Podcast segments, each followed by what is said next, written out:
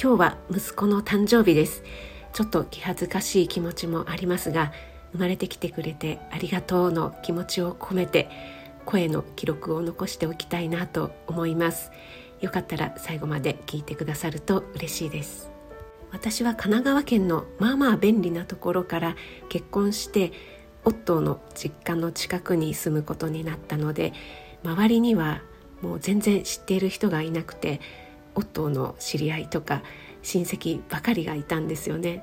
周りの方はいい方だし全然馴染めないということはなかったんですけどもやっぱり疎外感というか孤独感みたいなものはありました。そして一番がやっぱり子供まだ問題ですね。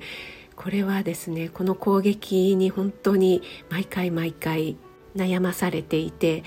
お盆お彼岸お正月と親戚がね必ず集まるんですが顔を出さないわけにはいかないしそこで必ず言われる聞かれるんですよね。子供まだなのって。これがですね本当に苦痛でしたね。結婚して2年ぐらいはまだ良かったんですけども2年を過ぎ始めた頃からもうこの嫁はどっか悪いんじゃないかみたいな感じで、えー、病院に行った方がいいんじゃないかとかいろいろ言われまして私自身も結婚する時は両親が、えー、本当にもう健康だけが取り柄の娘ですと太鼓判を押すぐらい、えー、健康体だったのでちょっとね自分でも心配になりまして病院に通うようになったんですけどもいろいろなね、えー、順序を隔てて検査を受けたんですが結局どこも悪いところは見つからないということで、えー、それはそれでよかったんですけどもじゃあなんで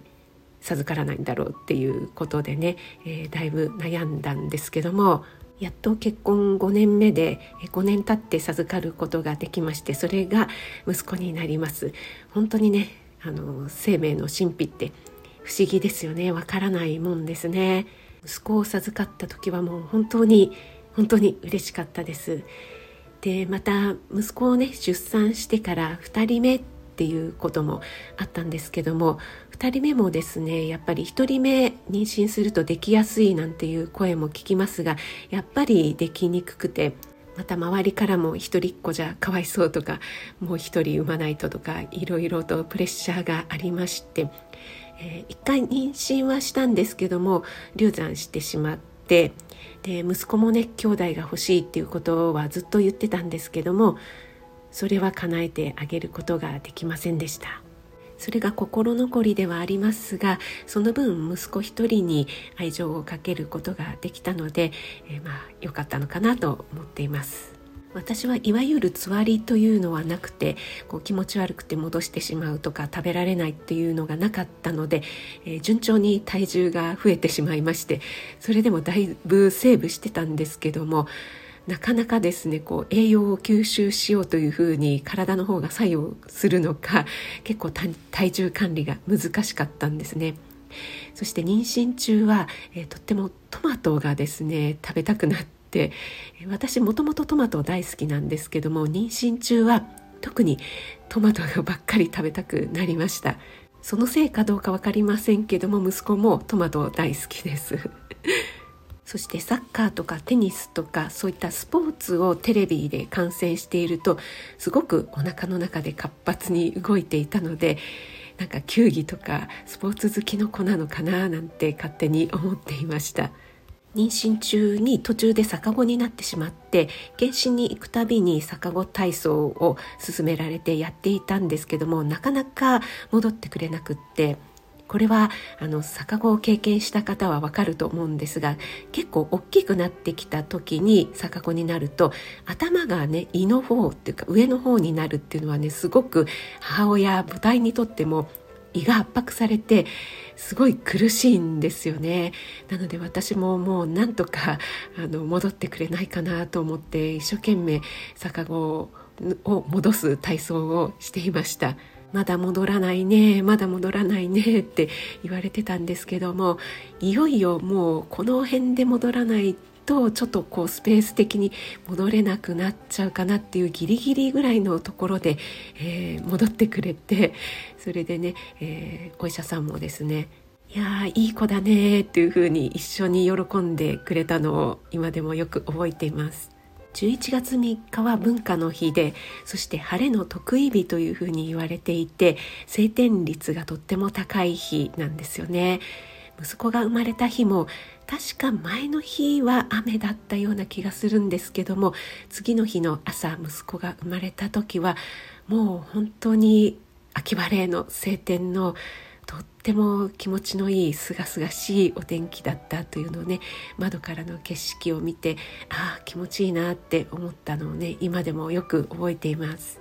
それでは私が出産した日から少しつけていた育児日記をちょっと読んでみたいと思います。11月3日眠いはずなのにやっぱり興奮しているせいかあまり眠れない。でもものすごい回復力で体が回復していって自分でもびっくりした。午後からはずっと母子同室。なんかすごく不安。息子は朝生まれたので夜はお目目ばっちり。覚悟はしていたけど夜は全然寝てくれず一睡もできなかった。母になるってすごいことだと実感。11月4日2日目くらいから息子はよく寝る子に変わった。放っておくとずっと寝ているので起こしては飲ませるというのが一苦労。私も本当に疲れてしまった。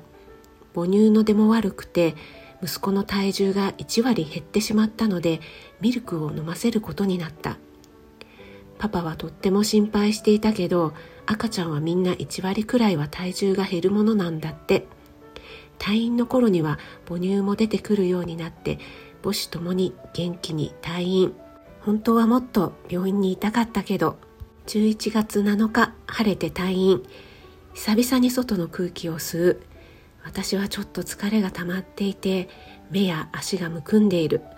今夜が心配だけどなんとか大丈夫だった。これも母子同室で予行練習したおかげかな。11月8日実家の母が手伝いに来る。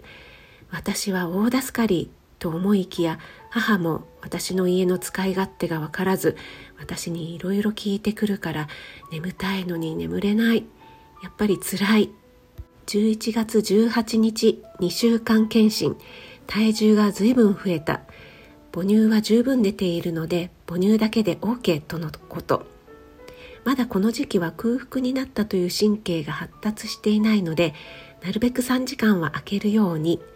その前に泣いたら抱っこしてあげたりあやすのは良いとのこと。私は久しぶりに外に出てケーキを買って帰った。はい改めて読み返してみると日記なので愚痴が多いですね。